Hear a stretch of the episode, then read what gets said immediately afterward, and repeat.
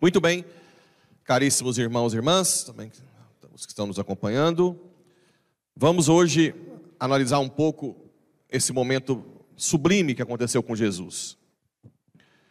Vamos lá. Jesus é pecador ou não? Não? Certeza. Mas o batismo é para pecador ou não? E Jesus foi batizado. É, primeiro, dizer que Jesus é pecador gera uma, uma contradição nele mesmo. O que é o pecado?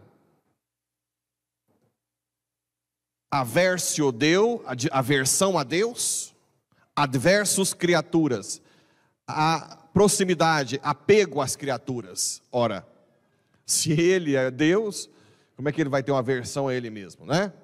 Então o pecado não cabe em Jesus. Certo? Agora, por que ele quis ser batizado? Aí nós vamos analisar. Mesmo não sendo pecador, ele quis ser batizado. Bem, todo mundo sabe que o pecado que separa o homem de Deus é o pecado original. Qual foi a proposta da serpente para o homem? Hã? comas e serás como. Ah, não. Esse é o único pecado que separa de Deus? É. Ah, então também. Vocês acham que é assim? Não. Nós queremos ser Deus o tempo inteiro. O simples fato de autossuficiência, de você decidir suas coisas sem, sem rezar, sem perguntar para Deus o que, que é o melhor. E eu não estou falando de gente que está longe da igreja. Esses coitados estão mais, estão mais afastados ainda. Mas tem muita gente que frequenta a igreja, mas no dia a dia vive como se Deus não existisse. Quando tem um problema na empresa ou no trabalho, queima a cabeça, tenta resolver sozinho e não para para rezar. Fala, Senhor, o que, é que eu faço nesse momento? Já é sinal de que quer ser Deus. A pessoa que, que reconhece que depende de Deus para tudo, ela está sempre em oração. Não só na igreja. Deus não é só na igreja. Deus é no dia a dia, na família. Quando os problemas familiares crescem, ao invés de querer ficar resolvendo e vai para lá e para cá e renegocia, para, reza. Senhor, o que, que eu faço agora? Resolve esse problema para mim. Eu vou fazer o máximo que eu posso, mas eu, eu preciso de ti. Então, na verdade, esse pecado de querer ser Deus, ele é contínuo na nossa vida. Muito mais comum do que a gente imagina. Bem, desde Adão e Eva, todo mundo nasce com esse, com esse karma o desejo de ser Deus. Antes do batismo, essa ferida, Santa Catarina de Sena falava que antes, é, antes da, do batismo era o pecado original como se fosse uma ferida. Essa ferida impedia o povo de ir para o céu. Vocês sabem disso, né? Até Jesus, ninguém foi para o céu. Nem Moisés, nem Elias, ninguém. Só foram depois da vinda de Cristo. Por quê? Com o desejo de ser Deus, rompeu a criatura com o Criador. Não dá para ser. Você não pode estar no céu querendo ser Deus. Bem, como todo mundo nascia com esse pecado original, só tinha uma solução: Deus vir ao mundo. Deus, o Pai manda seu filho. Ora, ninguém é capaz de sujar Deus, é? Hã? Maria é uma criatura, ela teria capacidade de sujar Jesus? Não. Ocorreu o contrário. Jesus purificou totalmente Maria. Então Jesus é o Filho de Deus que assume a condição humana para redimir, recapitular toda a criação em Deus. Ele quis nascer de uma mulher, para que, porque em Cristo são quantas naturezas? Quantas? Duas. Quantas pessoas? Quantas? Jesus, uma pessoa. Três é na Trindade, né? Deus são três pessoas, mas Jesus é só qual pessoa? Filho. Então a pessoa do filho encarnou e tomou para si a natureza humana. Então em Jesus as duas naturezas, divina e humana, estão juntas. O que, que acontecia? Todas as vezes que Jesus entrava em contato com o mundo, aquele, aquele contato que entrava pelos sentidos de Jesus, entrava em contato com a natureza divina e era purificado. Por isso ele quis passar por todo o processo humano, desde a gestação, de, até o parto, amamentação, criança, infância, família. Ele ficou 30 dias na família, ficou 30 anos. 30 anos no meio familiar, santificando a família. Olha como a família é importante. Só que na hora que terminou os 30 anos, antes de começar a vida pública, ele quis ser batizado. Então vamos lá, vamos entender. Já se cumpriu as escrituras com João Batista, a voz que clama no deserto, o novo Elias que deveria vir. Então ele preparava o caminho para o Messias, né? Aplainava os morros e os vales. Como que João Batista fazia isso? Pedi, fazendo o batismo de conversão. Converta-te. O machado está colocado à raiz, né? Mudem de vida enquanto podem. Bem, ele foi preparando isso. Até que vem o Messias e entra no Rio Jordão. A primeira coisa que João Batista fez foi: Senhor, mas o senhor deve me batizar, não eu. Não, faça o que deve fazer. Muito bem. Quando João Batista foi batizar Jesus, o que, que aconteceu? O céu se abriu. O céu que estava fechado há centenas de anos. Jesus reabriu. Uai, então o batismo é a porta do céu? Sim. Então, olha, olha que coisa bela. Quando Jesus foi batizado, ele mostrou que todos que fossem batizados teriam acesso livre para o céu. O céu se abriu. O que mais aconteceu? O que, que desceu? A pomba simboliza o quê? O Espírito Santo. Bem, se vocês forem no primeiro capítulo de Gênesis, quando Deus vai criar o mundo, o que que fala lá? O Espírito Santo pairava sobre as águas. Pode ir lá ler depois, tá? O Espírito Santo pairava sobre as águas. Ou seja, quando Deus fez a primeira criação, o Espírito pairou sobre as águas. Só que essa criação, que é essa nossa, foi corrompida pelo pecado. Nós fomos foi colocada na mão do demônio.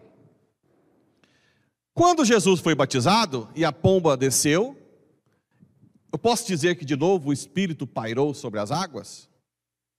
Hum? Jesus estava dentro do Rio Jordão, não estava? Se desceu o Espírito Santo, eu posso dizer que o Espírito Santo pairou sobre as águas. Ora, se o Espírito Santo paira sobre as águas, eu posso dizer que está acontecendo o que ali? Hum? Fala alto. O que está acontecendo? Uma nova criação. Não foi feita a primeira criação lá, em Gênesis? Se o Espírito Santo paira de novo e sobra, qual é essa nova criação? O céu. A partir daquele momento, essa terra não é nossa mais, nossa casa definitiva. Nós não somos mais desse mundo. Por isso que não adianta vir zombar de nós porque morreram no barco chamado Jesus, porque foram mortos. Não zombem. Se vocês me virem um dia sangrar, sang, com sangue caído no chão morto, não adianta. Vocês zombam se vocês perguntarem se eu neguei Jesus antes.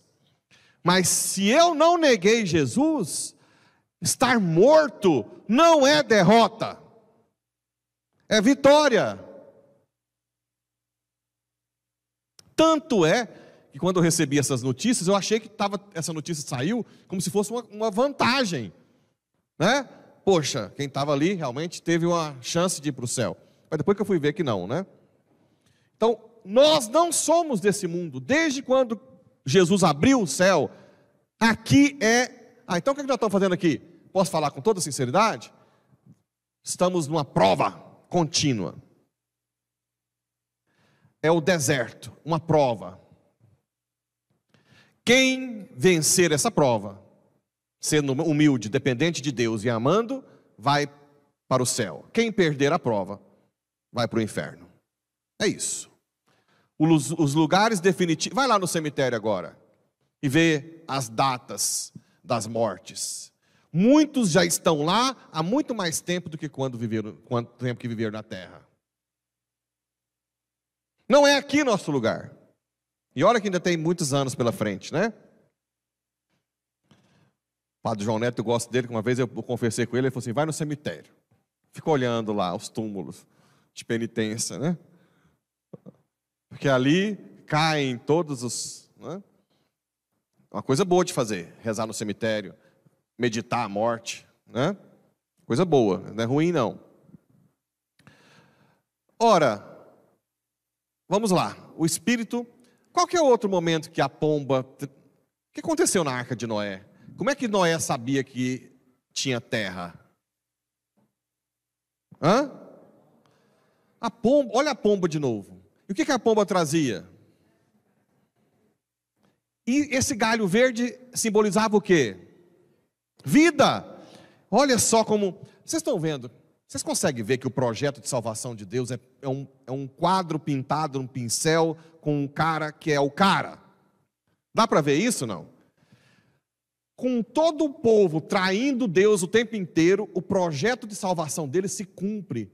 Tudo que era preparado no antigo se cumpre em Jesus. É incrível. O, o fruto que foi proibido da vida eterna, a Isabel que chama o fruto do seu ventre, o fruto que é devolvido, né? Tudo se cumpre. Ele não, não precisa ter medo, ele é o cara. É o cara, né? Então trouxe. Qual, qual, o que mais que aconteceu ali na hora da, do batismo? Agora vamos fazer referência ao que foi falado antes. Depois que a pomba desceu, o que, que aconteceu depois? A voz do Pai. Tu és o meu filho amado, né?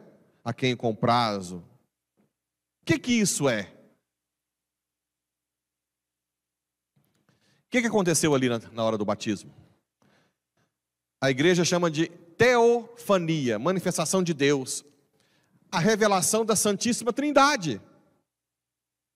O Pai, o Espírito e o Filho. O povo não sabia que era. O Antigo Testamento, não, o povo do Antigo Testamento não sabia que Deus tinha três pessoas. São Tomás de Aquino dizia que a nossa razão é capaz de chegar a necessidade de um Deus único, mas não é capaz de saber que esse Deus tem três pessoas. Para isso, era necessário a revelação de Cristo. Então ali você vê que Deus são três pessoas. Teofania. Qual que é o outro momento que acontece isso? Manifestação das três pessoas? Quem falou? Fala, Robson. Transfiguração. Só que na transfiguração tem um detalhe: não é a pomba que aparece o espírito. O que, que aparece como espírito? Nuvem, não é? A nuvem, a sombra. Que, que aparece como espírito quando Nossa Senhora é fecundada pelo Espírito Santo? Nuvem. É o outro símbolo do Espírito Santo, não é? O que o que que guiava o povo no deserto? Hã? Nuvem. De dia fazia sombra. E à noite, luz. Oh! Então a nuvem do Antigo Testamento que, que guiava o povo no deserto já é um prelúdio, uma preparação para o Espírito que nos guia hoje. Então eu posso dizer que esse mundo é como se fosse um deserto? Hã? Sim. Nós vivemos nesse mundo como se fosse um deserto. Como assim? Nós nunca estamos saciados aqui. Não estamos. De vez em quando alguém chega assim e fala: Padre, deve ter uns dois meses que minha vida está tranquila. Eu estou morrendo de medo que está vindo coisa por aí. Você aperta um parafuso, solta outro. Né? Em tudo, tudo é assim. Nós não estamos saciados aqui plenamente. Por quê? Porque Deus nos deu, com a igreja, a capacidade de beber da fonte da plenitude, gota a gota, para nos mover, para nos parar, não pararmos no deserto. Quem já foi caminhoneiro aqui? Ninguém? Se você chega num posto que tem tudo, né? Tudo melhor restaurante, tudo, banheiro melhor, tudo que você precisa. Um bom caminhoneiro fica muito tempo ali ou não? Hum? Não. O demônio faz isso conosco o tempo inteiro. Ele faz um oásis no deserto, iludindo que ali vai ser a sua plenitude. E muitas pessoas querem desarmar tudo, a, a barraca, e ficar ali para sempre.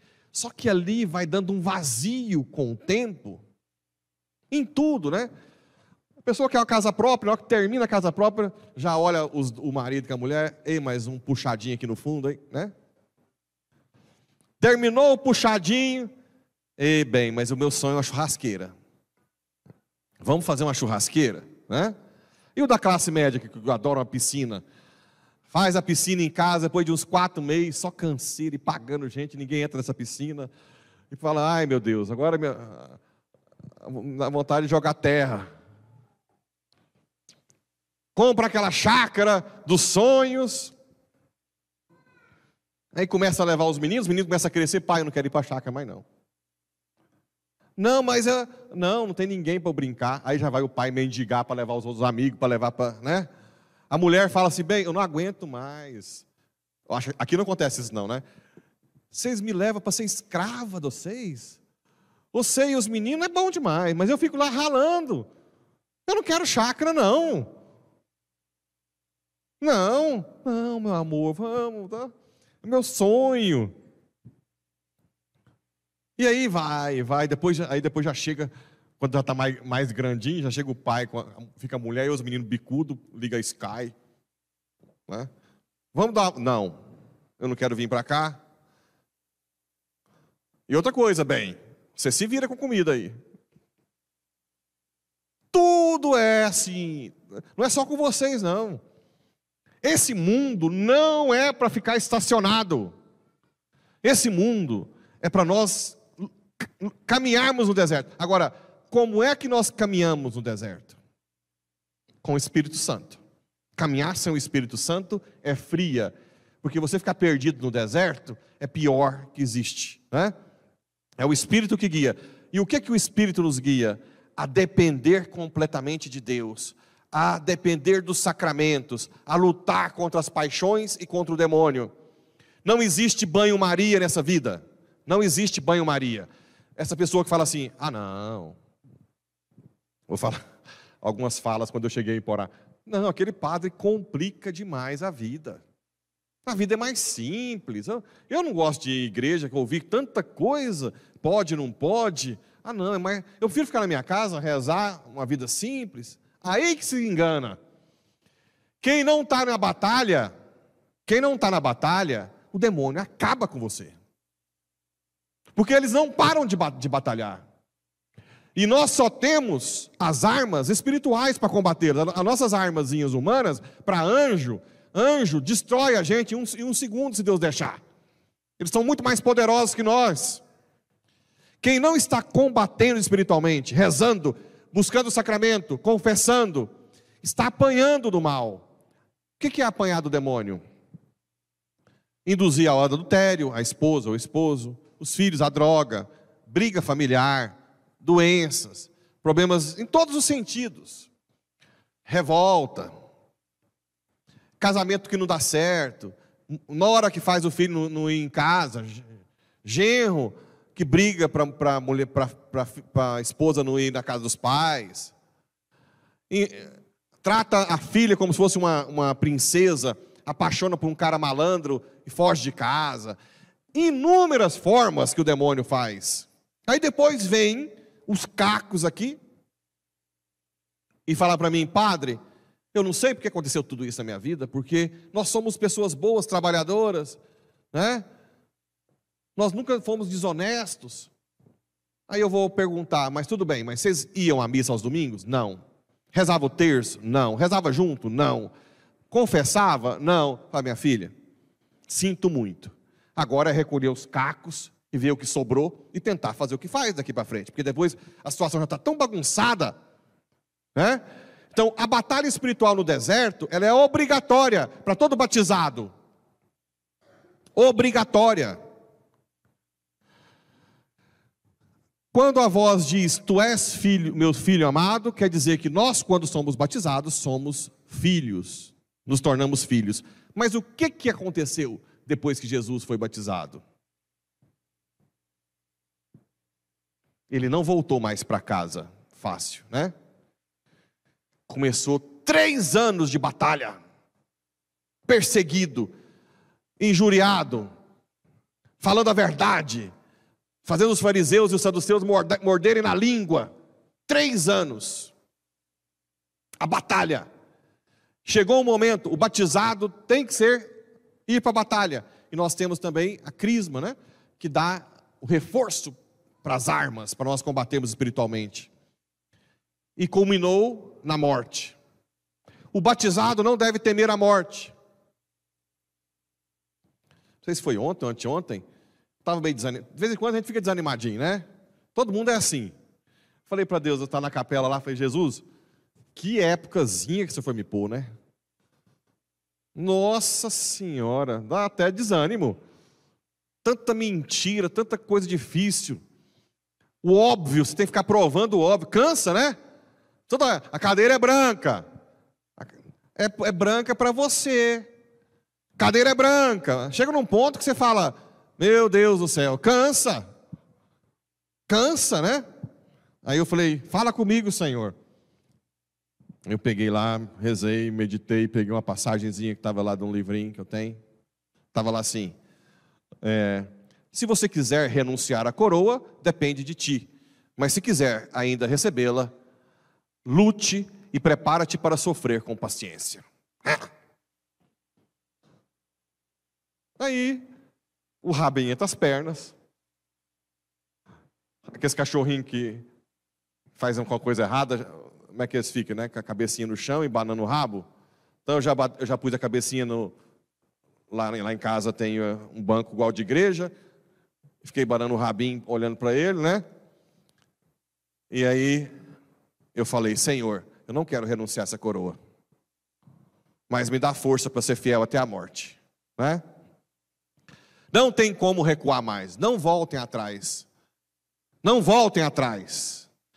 Vocês batizados são a esperança da igreja. Eu acho e tenho certeza. Quem vai salvar essa barca são os leigos, porque nós aqui já estamos poucos e os poucos que têm ainda está difícil. Os leigos vão salvar essa igreja. Nós confiamos em vocês, rezando para o padre não cair, para o padre não, não, tá? E não precisa ter dó do padre, não. Tenha medo do padre renegar a fé, apostasiar.